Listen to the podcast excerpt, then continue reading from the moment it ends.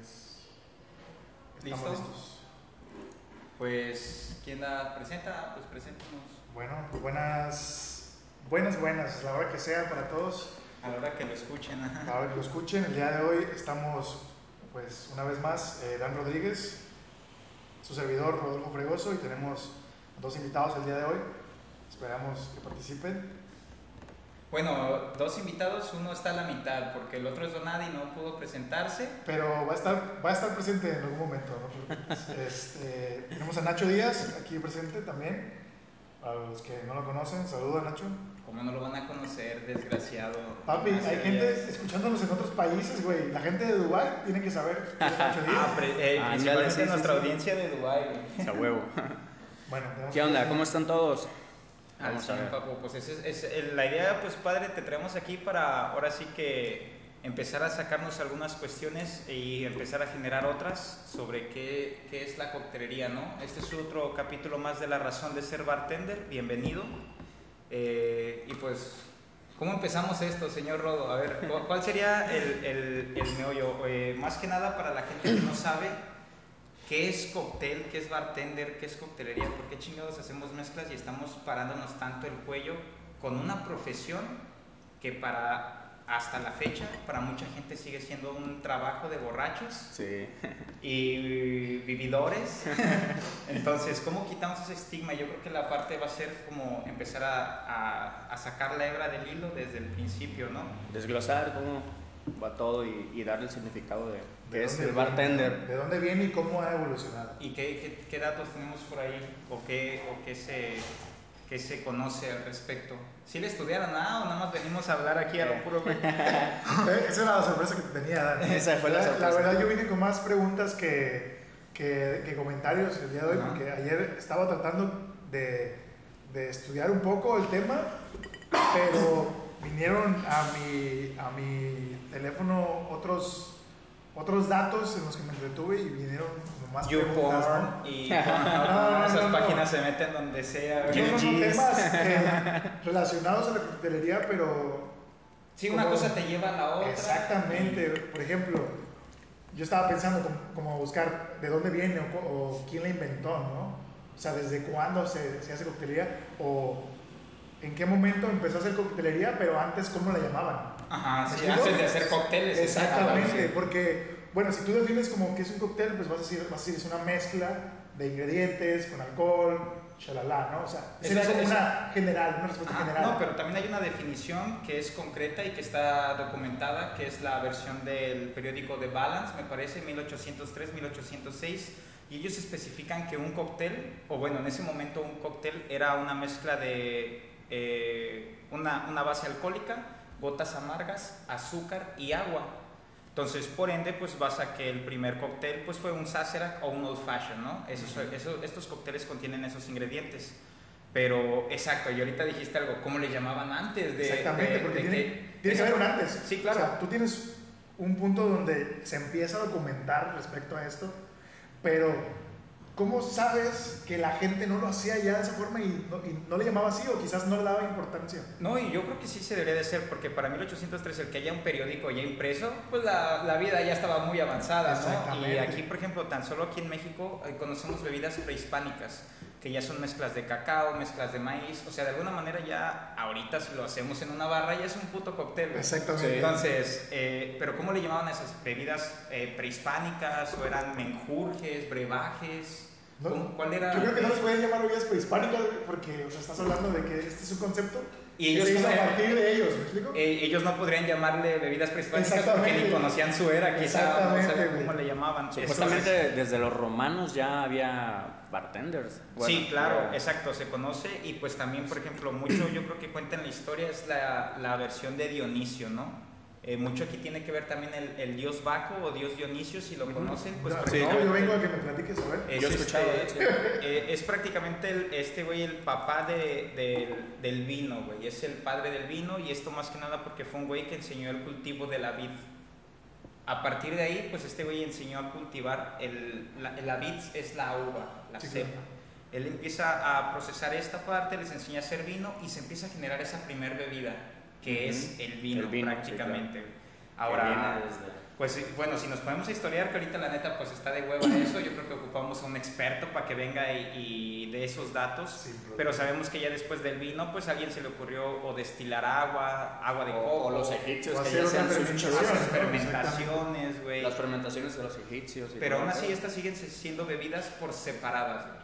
O una bebida destilada, o una bebida Claro. fermentada, o una bebida que se, no sé, ¿entiendes? Son bebidas por separado. ¿En qué momento se empiezan a mezclar, güey? ¿O en qué momento ¿Quién? o quién lo empieza a hacer, porque pues según la historia dice 1803 para acá y te menciona a un eh, Jerry Thomas, la historia, te menciona a un Santiago Policastro, un pichín que te hace un decálogo, te mencionan este eh, Dels de Groff, que son historiadores de coctelería, hay un montón de bartenders que se, pero de 1803 para acá. Ahora, eh, hace un tiempo escuché también al señor, eh, o bueno, ya esto ya tiene mucho, un rato, ¿no? donde yo escuchaba al señor Antonio Barrueta de la Academia de Mixología, me parece Querétaro, él mencionaba los pre-prohibition cocktails Pre-prohibition.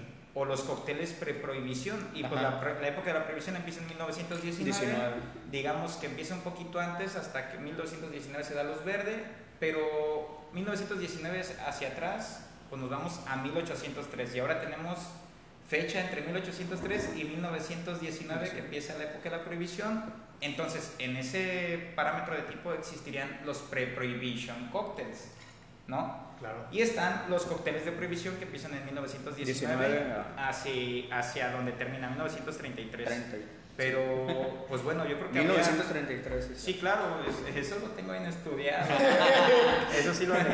Ahora, Antes de venirme. Ahora, antes de 1803 exacto, ¿qué había? La neta, yo también desconozco mucho de esa parte. Hasta donde sé, pues todas eran bebidas, eh, pues a mi consideración, prehispánicas o bebidas para los dioses, güey. Sigo con esta, en este rollo. Eso es lo que iba, o sea, yo me puse a buscar y realmente me surgió como la duda.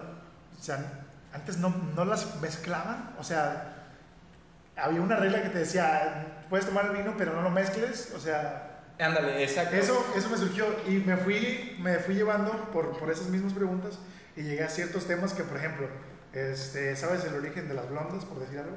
El El, portavasos. el, co- el coaster, ajá, sí es. Ajá, mm, pues no, me llega una vaga idea que es que era algo para cubrir el borde del vaso y no para ponerlo debajo. Hasta ahí mi lógica es. Sí, exactamente. Ajá. Y yo, bueno, es un dato que desconocía realmente.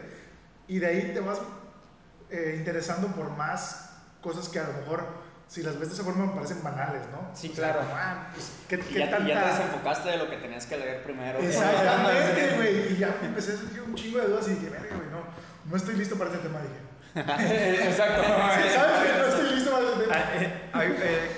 El tema es este, el origen de la coctelería, pero muchos no estarán preparados para este. No, claro, y somos nosotros, por eso lo estamos haciendo, güey, porque realmente lo que necesitamos es también eh, llevar tanto a la gente, a nosotros, a los otros bartenders que escuchan, el darle un poquito de, de hebra a esto, porque Sí. pues, la gente ve que servimos bebidas, nos ponemos bien pedos en el servicio, ponemos bien peda a la gente, y por eso la- se, se tienen un mal eh, concepto este de la coctelería. y del bartender. Sí, claro, y del bartender. Entonces, pues exacto, ¿quién haría lo, lo pasado si alguien ya mezcló antes de 1800? Te voy a decir algo, por ahí también parte de otra historia gastronómica es la historia del señor eh, François Batel. Ok. Este es un, eh, a él le llamaban maestresala en aquel tiempo. El maestresala era, ejecutaba trabajos, ahorita, ahorita ya se dividen, pero él hacía el trabajo de gerencia, de hostes, de sommelier, eh, de capitán, de coordinador, de maestro de ceremonias. Él era todo. Y a, este, a esta actividad donde él ejecutaba todas esas chambas, era un solo güey y se le llamaba maestresala. Esto en Francia, en la época 1720, voy a decir algo. Su historia de él termina en 1761. eh, prácticamente su último, eh, lo que se conoce como, lo que yo conozco parte de la historia, es que él crea un banquete de tres días para de alguna manera generar una alianza o evitar un conflicto entre eh, el reino de Holanda y el reino de Francia. En fin, a lo que voy es que este güey, eh, para esa época de 1700, este güey ya hacía estructuras de caramelo, ya hacía estructuras de hielo, estructuras de pan, ya caramelizaba, ya servían este vino, ya servían algunos fermentos, güey. Eh, sí creo, eh, por ahí hay una película y de hecho la pueden encontrar subtitulada ahorita en YouTube, pero hay una película que se llama François Batel, El gusto del rey. Entonces, en esta película, pues bueno, está muy chido porque la historia es trágica. El güey termina suicidándose porque no llegaba la pesca, güey. Era tanto su amor al arte, a la cocina y a la gastronomía que al no llegar eh, el pescado para dar el plato fuerte el último día de evento, el güey prefirió matarse, güey, antes de tener pedos con el rey o tener pedos con cualquiera que le fuera a llevar. En fin, el güey se suicida y lo encuentran porque van, le tocan la puerta para decirle que ya había llegado el pescado, güey. En fin, esto no es a lo que voy. A lo que voy es que había un güey en 1700 haciendo cuanta cosa Mega spoiler, cabrón, que acabas de aventar, güey. Sí, Era claro. para que la gente lo viera, cabrón. Y, y este, este no está pagado, ¿eh? Ya sé, pero es que yo vi esa película cuando estaba en la carrera en gastronomía, nos pusieron una vez esa película y la verdad, o sea, te sorprende la cantidad de técnicas que él desarrollaba, ¿no? Sí, claro. Y además de todos los trabajos que él abarcaba, porque sí, como mencionas, él hacía de, de De gerente, de hostes, de, de todo. De compras, todo. Así es. Mesero. Era el que checaba la calidad de las cosas. Y la neta, súper recomendada, aunque sean, bueno, de hecho, si eres bartender, neta te va a interesar mucho esa película, está bastante increíble. Sí, claro. Y te dice justamente eso, ¿no? El, el conocimiento que llegó a tener una sola persona, ¿no? Por la industria. Ahora, pues esto pasa en una época 1700. Son como 100 años antes de nuestra versión de 1803, 1806. Todavía no estoy seguro del periódico. Pero son como 100 años antes. Y este güey ya, lo, ya hacía de alguna manera un tipo de gastronomía. De hecho, se le atribuyen muchas creaciones eh, de hoy en día. De hecho, creo que él es el creador del... del ¿Cómo se le llama? Del chantilly. Sí, la él chantilly. crea la crema chantilly y de hecho eh, creo que fue un error, algo pasó ahí, le agregaron azúcar, levantaron la crema, alguien preguntó cómo le vamos a llamar a esto y ese güey dijo, pues le vamos a poner que es una crema de chantilly, pero que así era el, el nombre del reino en el que ellos estaban, era el reino de chantilly en Francia. Entonces, pues bueno, a este güey se le atribuyen un montón de cosas, de platillos que hoy en día eh, se reconocen como mucha base de la gastronomía y esto en cuestión francés, pues los franceses son los que más le meten galleta ahí, pues son los, prácticamente los papás de la gastronomía y en general Batel pues prácticamente fue uno de los pioneros en eso. Ahora, Ahora, perdón, ahorita que toques este tema, digo, nos vamos a desviar un poquito, pero siempre he escuchado como este debate que existe entre quiénes son los padres de la gastronomía y se habla mucho de Italia, Italia y de que y Francia, Francia. ¿no? Exacto. Bueno, ¿cuál es, para mí, cuál sería la diferencia entre estos dos? O sea, porque yo realmente aprecio un poco más la cocina italiana, pero ¿cuál sería la diferencia entre estos dos? Para mí, es que Francia documentó e Italia solamente sí, o sea, no se les prendió hacía un poco por de... amor al arte, ¿me Ajá, explico? Sí, sí, sí. O no se les había ocurrido quizá, ¿no? Internacionalmente hablando, por eso se le, se le reconoce a Francia Más. como padres de la gastronomía, porque ellos tuvieron Por más la idea de documentarlo, mientras Italia solamente se, se, se preocupaba en, en hacer lo suyo. Fíjate, y esto es, esto, es, esto es algo neta que es de importancia, porque aquí es un ejemplo de la gastronomía. Tanto como que Italia quizá fue el primero en generar buena gastronomía, pero se le durmió en documentar, como que en Francia pues tienen mayor documentación, pero esto pasaría también con las bebidas. ¿Cómo sabes que a lo mejor alguien no hizo un cóctel ya en 1600 y por güey o porque No no, tenía la, la- el acceso pues no lo documentó? Y entonces, pues esto es a lo que vamos, ¿no? O sea, ¿quién, quién nos podría sacar de ese tema? Solamente yo creo que yendo nosotros mismos a rascar, o si alguien ya se dedicó, te digo, hay un historiador que se llama Dale de Groff, y este güey es historiador de coctelería. Quizá pueda tener alguna de sus fuentes en sus páginas, algo que podamos sacar al respecto, porque hasta donde sé, creo que sí hay fechas de algunos cócteles de, de 1700, güey. O sea, si mal no recuerdo, creo que sí hay un cóctel de 1700 y es a base de coñac, algo de triple sec, y creo que es como un French 75, un, un algo así, güey.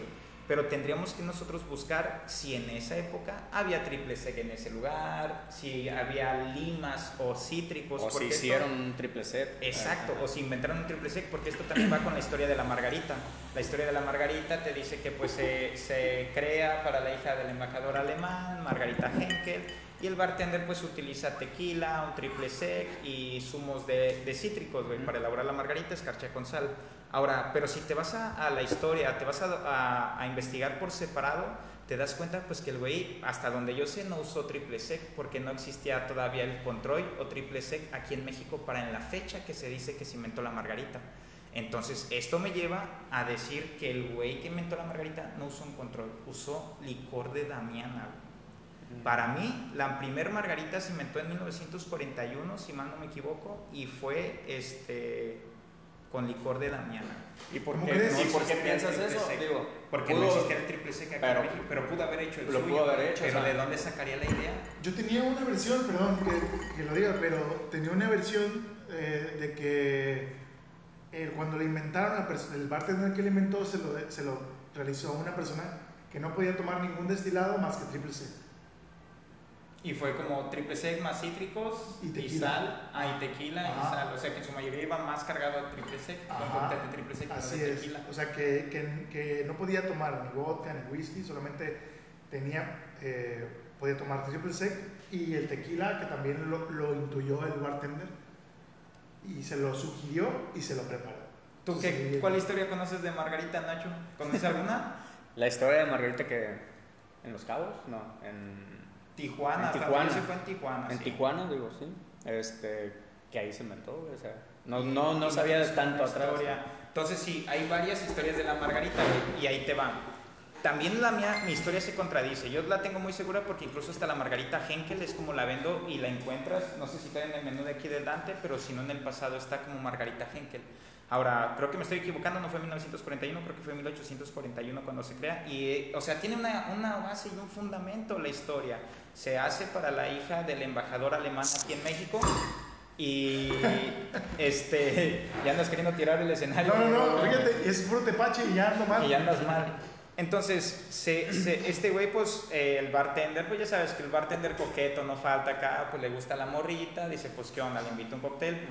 Esto es mi, ver, creo, mi creo- parte de la creo que historia. estás generalizando, güey. O sea, no, no todos los son, bartenders no así, todos son así, sí, lamento bueno. decir eso. güey. Adelante. Ahora, pues, te es- competir es otra cosa. güey. Ándale. Uy, uy. Eso va a ser un tema del podcast, ¿eh? Entonces, pues pasa que este güey le hace la, la bebida, eh, tequila, o sea, pues triple sec o licor de Damiana, que es mi versión, escarcha con sal, jugo de cítricos, y le nombra eh, Margarita porque la chica del embajador, la, la hija del embajador alemán en México se llamaba Margarita y de apellido Henkel. Era Margarita Henkel, de ahí el nombre del cóctel, hasta donde sé. Pero, o sea, mi historia también se contradice, porque si el güey le inventa en Tijuana y el licor de Damiana es un licor maya del sur, Ajá. puede sí ser que del sur se fue al norte, que alguien transportó el licor de Damiana o que se llevó el conocimiento del sur al norte del país para efectuarlo. Perdón que te interrumpa, pero creo que Damiana es del norte. Damiana, Creo que la flor de Damiana viene del, no- del norte.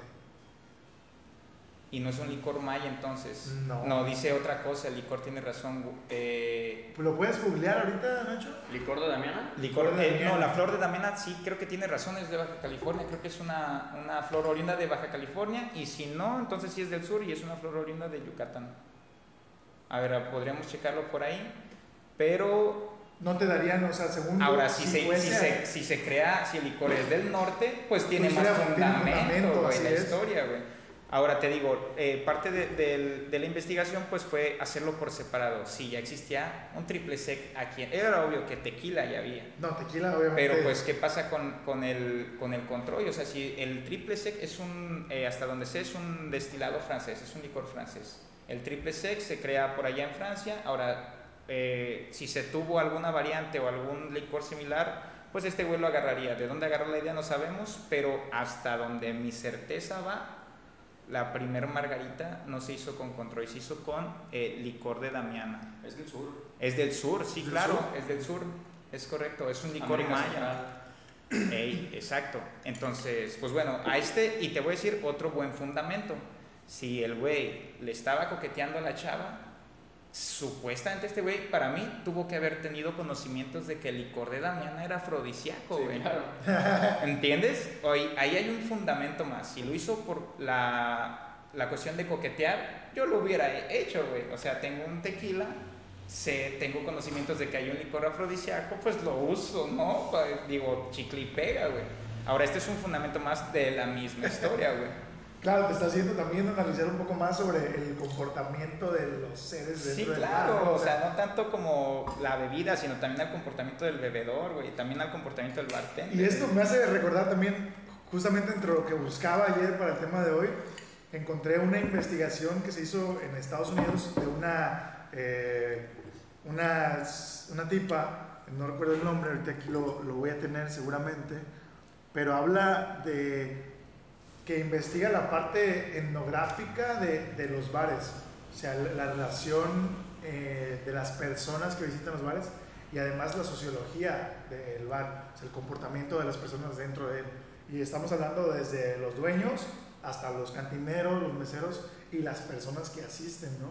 Y habla de, de cómo analiza todos estos, estos comportamientos de, desde el cliente frecuente, ¿no? Que, que lo tienes ahí todos los días, un- unas dos horas, hasta el que llega nuevo, hasta que el que repite cada 15 días. Pues eso es lo que hacemos nosotros, bartender, leer el, el- a la- Se a la supone, gente. Exactamente, Se güey. supone. El corpo, güey. cor- El- sí, el, el Pinche tepache. comportamiento corporal. Sí, claro, o sea, realmente cómo se comporta un bebedor. Ahí te va. Uy, acabas de decir las palabras mágicas. Estoy por sacar un artículo, de hecho le comenté a Rodo, no he tenido chance de subirlo porque mi computadora se chingó.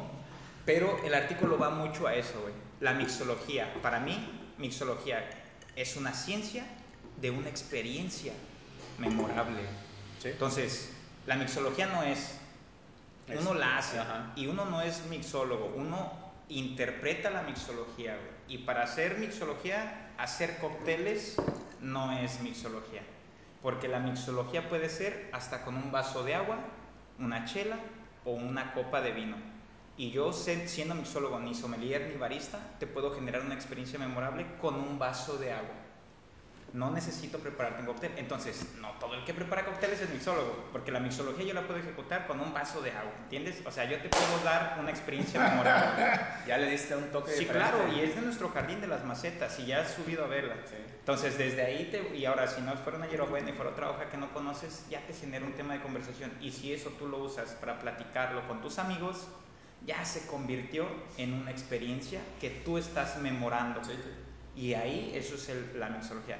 Pero bueno, no vamos a ahorita hablar de ese... De ese, de ¿Por ese- qué no? O sea, realmente estamos hablando de un origen. O sea, realmente la mixología quizás existe desde tiempo atrás, desde, el- desde la forma o el punto de vista en el que tú lo ves. Y a lo mejor no todo el mundo lo ve así y a lo mejor le hemos dado otro significado incorrecto desde hace un tiempo. O sea, Sí, claro. ese, ese, ese manera de verlo, de que la mixología es este, crear cócteles y saber por qué los estás creando y este, qué técnica estás utilizando, cuál es la técnica correcta. Yo creo que desde ahí, no mames que pusiste tu cartera, güey. Sí, güey, ya no tengo- Bueno, y desde ahí no viene esa parte, viene ligado todo, Dan. O sea, yo creo que la palabra mixología o el hacer mixología va súper ligado al origen de, de todo esto que estamos haciendo. ¿Saben qué es mixología? ¿Qué significa la palabra mixología? ¿O de dónde es? Exactamente eh, no, pero tengo la idea de que es eh, la mezcla de elementos, ¿no? Para formar un... o el conocimiento de, de crear, ¿no? O las reacciones que hay, si agregas ¿Tú qué, tú qué sal, traes? limón, Ahí te va. de mezclar eh, sustancias para Sí, crear. claro. este, Ahí les va la verdadera. Para mí mixología es una materia. Es una materia educacional, como eh, física, química, biología, eh, matemáticas, español. Pero ahí te va, biología. Vamos a agarrar la palabra biología, porque se parecen. Biología, mixología. Biología, ¿qué estudia esta materia? algo común las dos. Claro, y ahí te va, la palabra la separas, el origen no sé de dónde provenga, griego va a ser, esos güey, los romanos son los chingones, china la palabra, güey, ¿no? Este, biología, sepárala, y tienes bios, que significa vida, y tienes logos, que significa ciencia. Sí son los chingados romanos, estoy seguro. Entonces tienes los- biología, bios de vida y logos de ciencia. La ciencia que estudia la vida, biología. Mixología es mix de mezclar y logos de ciencia. La palabra se utiliza desde Policastro, güey.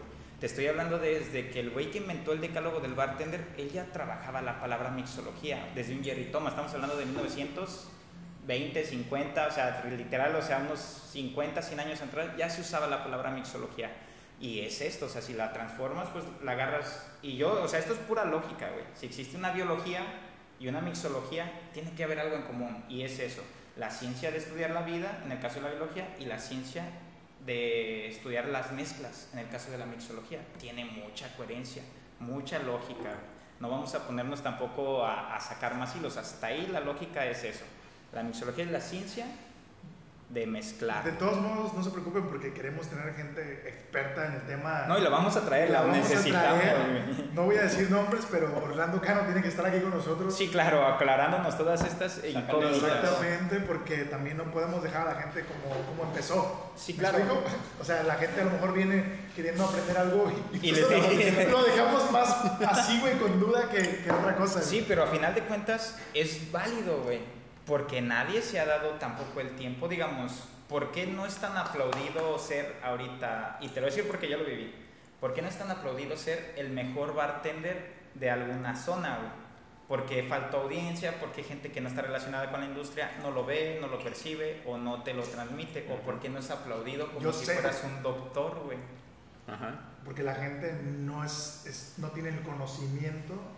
falta más banda que, que le demos el estudio y que le demos a la gente la base de que nos aplaudan eso. ¿Y sabes chido, güey. que nosotros los como bartenders también nosotros tenemos esa, eh, esa responsabilidad de educar al consumidor, o sea, no, no de, la- de una manera negativa, claro que no, o sea, que la gente comprenda el por qué lo hacemos y el desde dónde lo hacemos. Sí, claro, quitarles ese estigma de que, por ejemplo, mucho nos afecta que haya industrias vendiendo margaritas de un dólar, todos incluidos, o Sí. sea, la neta, y esto, ¿por qué no pensarlo desde antes, no? A final de cuentas, ahí te va un porqué o una razón de hacer mixología. Mucho es, se le atribuye el mezclar cosas a la mala calidad de los productos de antes, güey. ¿Qué va? Eh, vamos a hablar de historia y empezamos a contrabandear alcohol a Estados Unidos. Pero aquel alcohol que se producía o tenía una destilación, o tenía más cosas, o bacterias, o no fue una fermentación que ellos sabían todavía controlar. no tenían un estándar Exacto. también, o sea, le Llegó- todo. llegaba, imagínate que llegaba whisky, llegaba ron, llegaba coñac en barriles y pues sabían diferente uno de otro barril y de un a otro eh, viaje sabía diferente el alcohol, era malo.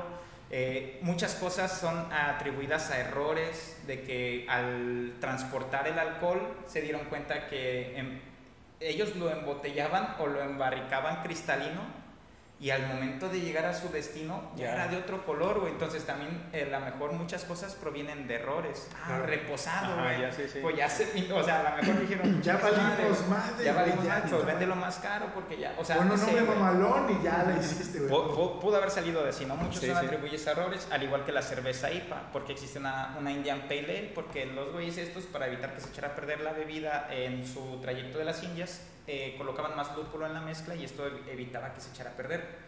Por lo tanto, el estilo de cerveza Indian Pale Ale va cargada en lúpulo y amarga, por ese hecho de que ellos querían que no se echara a perder. Ahora, ahora el estilo ya se ejecuta, ya se vende, Sí. ya, se, ya lo saben trabajar, pero muchas cosas son de errores y tapar los malos sabores de un destilado o de un licor, pues ya iba a meterle azuquitar, meterle juguito de limón, no seas gacho, güey. Estamos hablando también de, de la época de los piratas, güey. En, estas, eh, en esta época de los piratas, pues vamos a hablar de Don de Bischomberg y Trader Vicks, que son los papás o los creadores de la mixología tiki, güey. Estos güeyes pues eran piratas, güey, navegando en las islas de la Polinesia y van, se encuentran con la cultura de, de Hawái o de las islas polinesias, güey, y se la quieren traer a Estados Unidos para replicarla, güey. Y que tú te salieras del pedo citadino y que vi- estuvieras pisteando en un bar que te sacara de ese mundo. Pero ahí te va. Pues esta, esta historia tampoco es muy vieja, estamos hablando Y es, de... y es por eso, pero no es por eso que la coctelería tiki siempre está basada en ron. Eh, sí, claro, güey, porque era... los eh, muchos son- ron, güey, y pues las islas de la Polinesia eh, son, eh, estamos hablando de Haití, de Hawái, de Tahití, de más islas, es un cinturón de islas, pero pues está Hawái, güey. o sea, literalmente esas islas, ah, si mi geografía no me falla, pues eran el cruce de muchos destilados que venían de Europa o igual del sur del país, que en este caso el ron, para llegar a Estados Unidos, güey. Eh, puede ser que a lo mejor en el transcurso de las, de las embarcaciones, pues ahí llegó a parar mucho del producto. Ahora, eh, habría que ver también porque mucho de la procedencia del ron, pues es, eh, hay rones jamaiquinos, cubanos, todo, todo es latinoamericano, entonces sí, Sí. tiene, una, un- tiene mucha lógica, güey, que sea una base de ron. Pero estos güeyes te estoy diciendo que navegaban en 1800, güey. Estamos hablando de fechas de 1800, donde se crea el Mai Tai, o sea, en este tipo de fechas, güey. Eh, y era por eso, o sea, a final de cuentas también vamos al- a, la creación del mojito, güey. El, el pirata Drake, que era el que comandaba la tripulación, Y estos güeyes para combatir el escorbuto y la malaria, que eran enfermedades que se adquirían al navegar, güey, pues les daban este, ¿qué cura la malaria? ¿Qué cura las esas enfermedades? Cítricos, eh, cortezas de, de sagrada roja o quinina, güey. Eh, ellos tenían sus métodos, güey.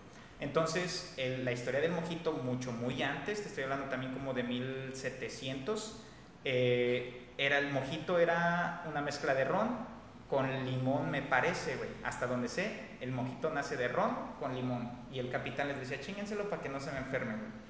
Ahora, una vez que tocan tierra, pues estos güeyes de, de tan hartos de estar pisteando ron con limón, Limón. pues dicen, güey, pues ya no me chingues, güey, no, o sea, sabe malón esto, güey. Métele unas hierbitas. Encuentran hierbas de la localidad donde ellos eh, tocan tierra y las agregan. Y de alguna manera endulzan la bebida y es como se genera el primer mojito hasta donde sé. Y ellos lo nombran draquecito en honor a su pirata, güey, porque pues, pinche puto, güey, nos está dando cosas malas, pero pues nos alivianan y el cóctel sea, y le ponen draquecito, güey. Fue Hemingway, sentado en la bodeguita del medio en Cuba, güey, quien dice mojito. Es el que lo bautiza, güey, como mojito al cóctel. Antes en la bodeguita, ¿cómo le decían? No tengo idea, güey. Antes de Hemingway ahí, no sé si lo llamaban draquecito, no sé si la bodeguita lo elaboraba, pero Hemingway tiene una frase muy famosa que decía, daiquiri en la floridita y mi mojito en la bodeguita. La floridita es otro bar donde él acostumbraba a tomar daiquiris, ¿entiendes? Y pues la bodeguita donde él acostumbraba a tomar eh, mojitos. Mojitos. Pero pues este, habría que también buscar la historia de Hemingway, ver ¿Verdad? en qué fecha nació, ver si antes de Hemingway había una bodeguita del medio haciendo mojitos o por qué ese güey lo bautizó así. O sea, sí son datos que sí existen, güey. Nosotros no los tenemos, por eso estamos haciendo un podcast si no fuéramos maestros de universidad. Exactamente, ¿No? sí. Entonces, Por eso te dije, pues chingue su madre, así me voy. Porque, o sea, neta, me vine con más dudas, pero la idea es sacarlas. Yo sé que a lo mejor no, no, no voy a resolver todo, pero de alguna forma para el siguiente lo vamos a resolver, cabrón. Sí, claro, y pues también lo chido es generar más incógnitas, que también Sí. la gente se quede con la curiosidad de, ok, güey, pues a lo mejor por mi cuenta yo sí encuentro a esos güeyes también pendejos, no les voy a nada, ¿no? Y se Exacto. ponen a buscar y... Eso está chido. O que te digan, oye, Ro, ¿sabes qué? Escuché tu podcast y creo que la cagaron tal dato, güey, que, que este es lo, lo correcto, ¿no? Sí, claro. O sea, venimos aquí y lo comentamos. Y mucho va también a, te digo, estudio de las cosas individuales. Si el, el mojito se cree en la bodeguita y Hemingway lo bautiza, eso me vale madres. Yo quiero saber en qué momento Cuba empezó a cultivar hierbabuena Ujú. para que esos güeyes hagan un mojito. ¿Qué tal si ni hierbabuena, hierbabuena había o no había menta, güey? ¿Qué tal si el cultivo de eso lo trajeron otros güeyes? ¿O qué tal si la hierba que se utilizó fue otra hierba, güey? fue otra. O sea, Pero no, no fue realmente la... Bueno, fue realmente la menta, ¿no? No, no fue la hierbabuena. ¿cómo sabes? Es que eso es a lo que voy, güey. Que se cultivó. Tú estabas, güey, o sea- Eh, eso es que eso es a lo que voy. ¿Cómo sabes que no fue? Porque dicen, endulzaron la bebida. ¿Cómo la endulzaron, güey? Si no se refinaba azúcar, con mieles, con panal de abejas. Puedo decirte otra eh, razón caña. lógica. Caña, güey. Pudieron también haber endulzado. Meterle varas de caña. ¿Qué Yo- tal si las hierbas, las hierbas que encontraron, qué tal si fueron hierbas de stevia, güey? Ajá. La Ah, stevia por la planta por sí sola endulza, güey. Sí. ¿Cómo sabes que no fue stevia lo que ellos encontraron y que de así endulzaron? O sea, sí va a existir el dato, esperemos que alguien eh, pueda dárnoslo, güey. Pero hasta el momento, pues eso es lo que, o sea, eso es lo que a mí me gusta también, jugar con, con esa parte de que si hay un dato, qué chido, güey. Pues ya ahí está el dato, yo quiero saber mi propio dato también, Sí, güey. sí, no. Porque una cosa es que el moquito se inventó ahí, que alguien lo bautizó y bla, bla, pero ve, el cultivo de hierbas, la menta, sí existía ahí, la hierbabuena, qué limón usaron, qué tal si fue naranja y no limón, por eso también no estaba tan ácido, era dulce, güey. O sea, Sí, sí, sí. hay un montón de cosas y ahora la receta del mojito puede cambiar, güey. Que ron, hierbabuena, azúcar y agua mineral, ¿de dónde sacan el agua mineral? El agua gasificada. ¿Entiendes? Eso ya no pudo haber sido hasta más para acá, que alguien encontró a lo mejor un yacimiento de agua gasificada o alguien incorporó gas a una vez. O sea, Sí, sí, sí. son muchas cosas por las cuales también no me quedo con lo que ya está escrito. güey. ¿Qué hubo? ¿Entiendes? ¿Ves? Esas son, esas son ¿Ves? Estás viendo y no ves. Por eso alguien Así viene, soy ya, güey, ya me pregunto todo, güey. alguien viene Ya y cada de vez te da un dato, güey, y dices, ok, qué chido dato, güey, pues eso está escrito, yo lo encuentro en Wikipedia si lo busco, pero vamos a lo real, ¿quién, es, quién neta es mixólogo, güey?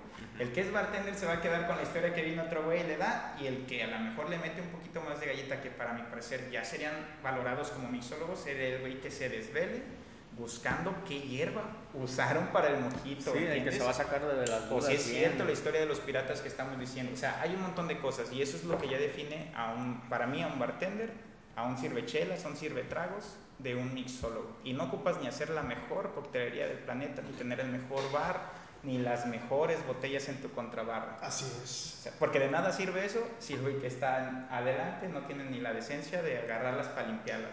Educación. Pero bueno, de leer, güey. al final de cuentas, ¿de dónde viene? O sea, ¿quién inventa el primer, primer lugar para servir bebidas? cabrón? El primer bar El primer bar. Ah, shit. Esto ¿Se yo creo que. bar? Pues no, no tanto como bares. Bueno, la prohibición vino por algo. Pero Vino porque ya la gente era una ped- Sí, unos no, pedotes y había ya descontrol ya, y ya había disfrutaba de, la- de los placeres del alcohol. Ahora, pues no, no eran bares, eran, para mi parecer, los primeros lugares donde se consumía alcohol eran pubs, casas públicas. Tengo entendido que antes de, las, de los pubs eran, eran tabernas. Pues una llamada tabernita, sí, claro, era una tabernita. Pero. Según tengo Pero ¿por qué les asignan el nombre de taberna, güey? Porque para mí viene más con lógica que sea una casa pública. No tengo un nombre, no tengo nada. Vénganse, pues es pública la entrada a mi casa, güey. Nada más no hagan ruido, porque si no nos van a arrestar, güey. Acuérdense que está prohibido. Ahora, Pero estás hablando de la prohibición. Antes de la prohibición ya había lugares en los que servían bebidas no, y te voy a platicar una historia. Esta es una película que está en Netflix. La película se llama El Gran Gatsby. La historia del Gran Gatsby, pues eh, va en las fechas igual 1008, 1009, por ahí a, a finales de 1800 o principios de 1900. Pero el Gran Gatsby ya es un güey que en la película sale disfrutando de martinis, güey. Hay historias del Martini Gibson que también son historias viejas, güey. Eh, pero este güey ya hacía fiestas en su casa, güey. Tabernas. No había bares, güey. Bares públicos y tabernas. güey. Posadas.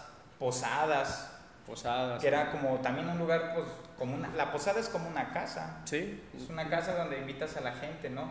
Entonces yo creo que ya después se le fueron, yo pienso que el nombre de taberna ya se le fue dando, yo creo como más después y refiriéndose como a un lugar donde solo se sirve algo, ¿no? Porque por ejemplo, ahí te va otra, ¿cómo era un servicio de bebidas antes, güey? Antes el bartender ni tan siquiera fingía una actividad dentro del bar, su única, porque no existía el hielo, güey. En la mixología no existía, no era un ingrediente que estaba antes. El hielo no era un, un producto que se usaba.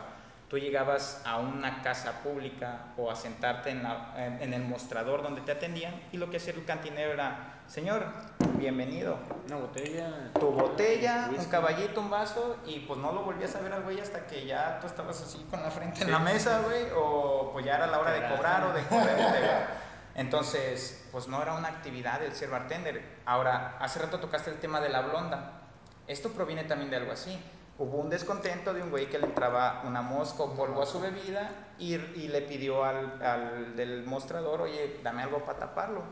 El imbécil este, al no encontrar otra cosa, le pasó una rebanada o una lonja de carne.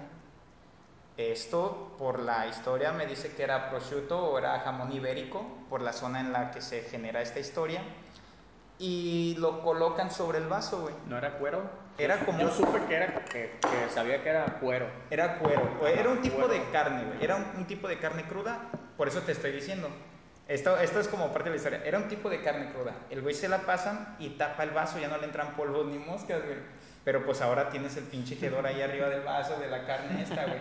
Ahora, tiene lógica que sea un cuero o que sea nombrado así, porque también el jamón ibérico o el prosciutto en su defecto, pues son jamones secos, güey. Son Ah, jamones curados, güey. De ahí, y esta historia es ni tan siquiera por la coctelería ni por el servicio del bar, es por las tapas, donde se genera la cultura del tapeo. Y por estudiar el tapeo, pues me dice que en Iberia, en la parte de Europa, hay unas güeyes trabajando en las minas o son esclavos y no tienen tiempo de comer. Y lo que hacen es ir de tapas para tapar el hambre.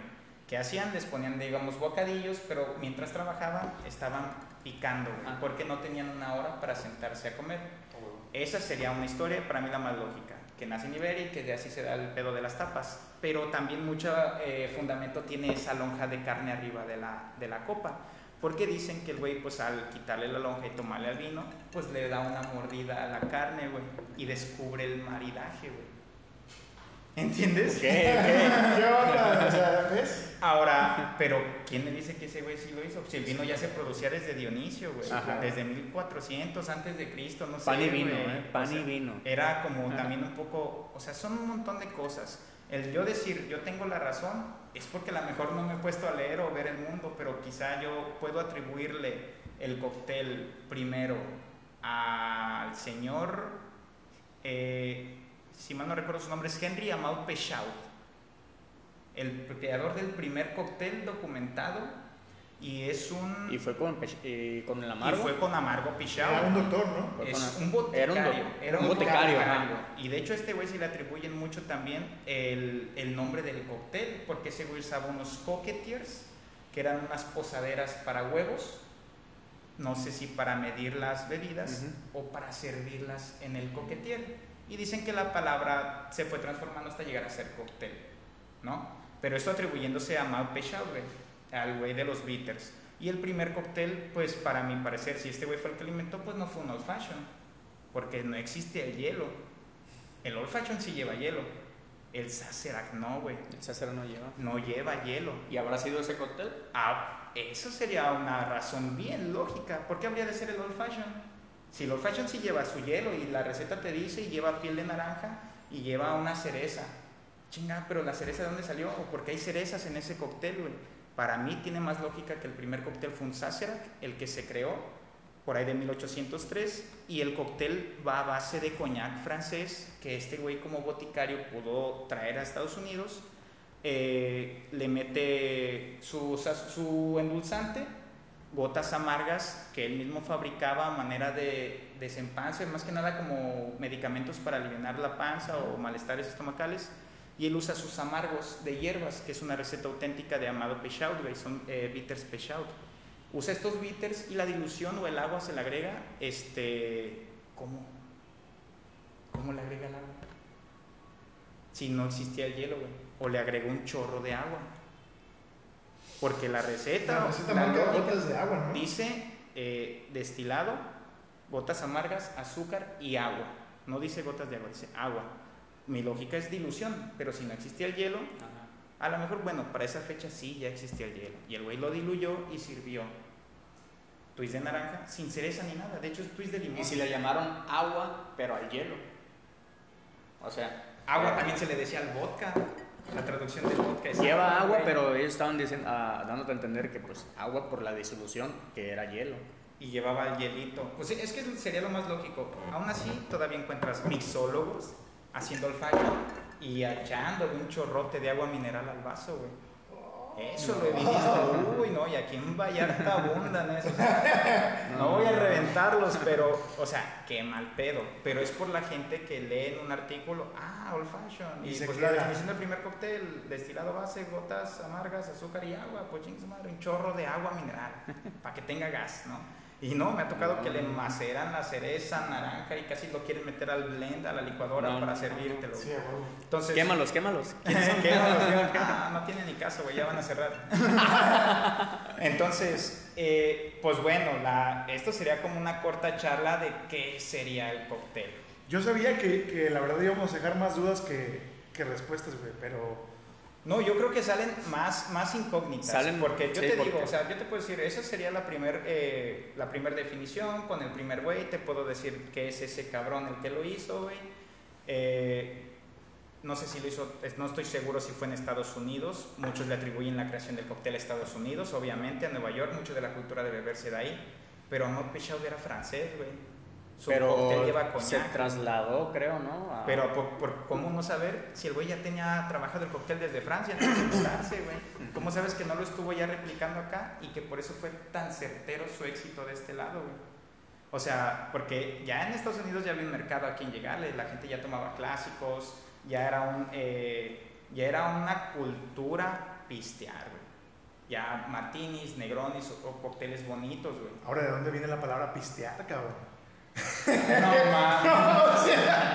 Pistear, ¿no? Imagínate, Eso yo creo que ya son mexicanadas, Pablo. Bueno, pero ¿de dónde viene? Porque también, por ejemplo, la- de la que sí hay una base es de la del T por 8, güey. Ajá. De esa sí hay una Ah, historia sí, porque sí. les llaman T por 8, güey. o Sí, sea, huevo. sí hay un montón de cosas. Cuéntala, cuéntala. Ya No, o sea, esa del T ya por para 8, irnos. esa del T por 8 necesito darle otra leída porque sí, esa no me la sé mucho, güey, pero hasta donde sé, creo que era se vendía un tipo de bebida que era una infusión, eh, como un té y se vendía hasta donde sé 5, 6 pesos, güey. Pero si querías que tuviera piquete, pagabas 2 pesos más. Entonces ya valía 8 pesos. Mm, Entonces tú llegabas y pedías un té, té por 8, sí. ¿No porque ya era como ah, el ¿Tú que va ya piquete, güey, porque ya llevaba piquete y Ajá. decías, ah, me das un té de 6 pesos, no, me das un té por por 8. ocho. Y Oye, bueno. de ahí nace. Y el primer bota- el, el que hizo el pechado es el primer bitters que, que Ah, sería una buena pregunta. Eh, al parecer mucho también le atribuyen Angostura el- la creación de ese bitter. Habría que comparar fechas, pero creo que se van de la mano, 1700, pero los dos 1800, los o dos sea, eran médicos también, ¿no? Eh, creo que Angostura ya nació más con el afán de, de hacer mezcla, de hacer coctelería. Ese creo que sí ya nació con un afán, pero eh, fue un boticario. Este güey no era bartender. Pero el, el amargo, yo, yo sabía que lo, lo, lo hicieron para dolores estomacales. Sí, claro, pues fue, fue prácticamente es un conjunto de Pues hierbas. como todos los licores, sí, ¿no? O como toda la medicina, güey. Porque por, antes a estos güeyes boticarios se les llamaba boticarios porque, porque trabajaban con la naturaleza, con hierbas, con sus insumos, con sus esencias y no con medicamentos o fármacos ya de laboratorio. Por eso eran boticarios y no doctores o farmacéuticos. Entonces este boticario pues hace su mezcla de hierbas y sí, obviamente con la finalidad de que la ajenjo te alivie el malestar estomacal, eh, la ruda, la salvia, cuantas cosas metió, pero sí, él lo, él lo hacía con un eh, fin eh, a- de salud. Decía aliviarte ya sea quitarte dolor de cabeza, dolor de panza, quitarte lo pendejo. Ese güey sabría las, los motivos de haber creado su Nunca lo halló, cabrón. Y exacto, pero ya que haya ese güey involucrado en la coctelería o en un cóctel, quizá fue también a- atribuido a eso, de que como no se podían vender bebidas alcohólicas, pues el güey lo ofrecía como un remedio, güey. ¿Me entiendes? Sí. No lo vendía como un cóctel, güey. Entonces, era una medicina, güey. Ahí las Pero, incógnitas. pero ¿cómo resolver. supo él que sí iba a saber bueno el cóctel? O sea, O como, exacto, o sea, ¿qué le dio por mezclar ¿Qué le dio coñac con sus botas amargas, güey? Pues es que te digo, esa pudiera ser una conjetura, güey, que a lo mejor el güey, pues no tenía tampoco más destilado. ¿Qué tal si se- el güey se mudó de Francia a Estados Unidos y pues en su maleta en vez de echar ropa echó botellas de coñac? Y llegó con coñac, a lo mejor diciendo, güey, pues de aquí voy a armar mi negocio. O sea, pudo haber sido un mochilazo y, y traía una botella de coñac y la pegó.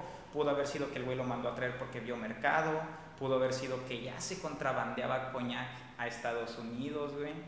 ¿Entiendes? Porque eso fue también una de las principales cosas. Se contrabandeaba whisky y, y destilados europeos antes que ron, güey. O sea, Y de mala calidad, ¿no? También. Todo era malísimo, güey. Sí, pues todo, nadie tenía los conocimientos exactos. Yo creo que güeyes como Peixout fueron los que empezaron como a destilar bien. Por los putos españoles, que son los que, los que se, eh, perfeccionaron las técnicas o adoptaron técnicas, porque su método de destilación de los españoles es un método eh, arábigo o filipino, si no me Arábigo. recuerdo. Pues estos güeyes son españoles. ¿Por qué no un método catalán? ¿Por qué no generaron su propio método? Eso quiere decir que los españoles también copiaron esas cosas de la India, güey. Y lo perfeccionaron. Y lo decirlo. perfeccionaron, porque hay otro, otra cosa que es, antes del alambique había un aparato que se llama aquelarre o alquerre, no recuerdo la, la palabra, pero yo tengo uno ahí arriba, para la siguiente lo bajo. Es muy diferente a lo que conocemos con un alambique. Y este güey tenía un cono, le conectabas un tipo foco grande con una base de agua y esta madre destilaba hacia abajo. Es un pinche cono, güey. Ahora, de ahí se fue, la- el método era ineficiente, se mermaba mucho producto y de ahí fueron transformando ya los métodos de destilación. Ahora, pues bueno, esto también es una historia vieja, la historia de la destilación, güey, porque ahorita ya nos descolgamos hasta Estados Unidos y ya hay contrabandos de alcoholes, pero pues esto estamos seguros que nace desde mucho antes. cuando empezaron a destilar, ¿qué pasó con la primera destilación? Si alguien la probó y dijo, güey, échale poquita. ¿Ves? O sea, Ya, exacto, güey. Es a lo que voy, Sí, güey. exacto, güey. O sea, Es habría que que, checar quién Nos, fue. nos pone más en duda. Y es la idea, güey, la neta, generar más incógnitas. No pretendemos saberlo todo, pero si nos estuviéramos tomando un cóctel o fueran mis comensales en el bar, ya les hubiera metido una cuenta como de mil pesos a cada uno. No, escuchando, güey. Sí, yo ya te compré todo, güey, no me has vendido nada. Y no has vendido nada. Entonces, esa, esa, esa podría ser como el inicio, el principio del inicio de la cosa que desconocemos, güey. Y que hacemos con un chingo de pasión y amor y no sabemos quizá ni por qué, güey. Así Ajá. es. ¿Entiendes? Entonces, pues esa podría ser otra razón de ser ser bartender, bartender. señor. Así es. Pues. Yo creo que tú has de haber hecho la, la serie de Dark, ¿eh? Creo. ¿Por qué no? Ah, güey, Ah, este, me traes así la Tantos mente. enredos, güey. Me traes así. No, y esos güeyes de producción de Netflix traen buenas cosas, güey. O sea, ¿sabes qué es producción Netflix, güey? Porque juegan con tu cerebro esos güeyes, güey. Está Claro. chido.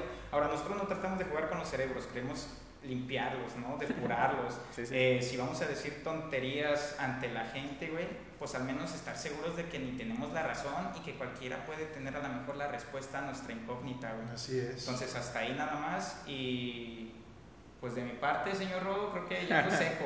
Vamos Yo- a, a yo- chupar como Dios manda. Me encantaría seguir el tema, pero obviamente lo tenemos que dejar para, para el siguiente capítulo.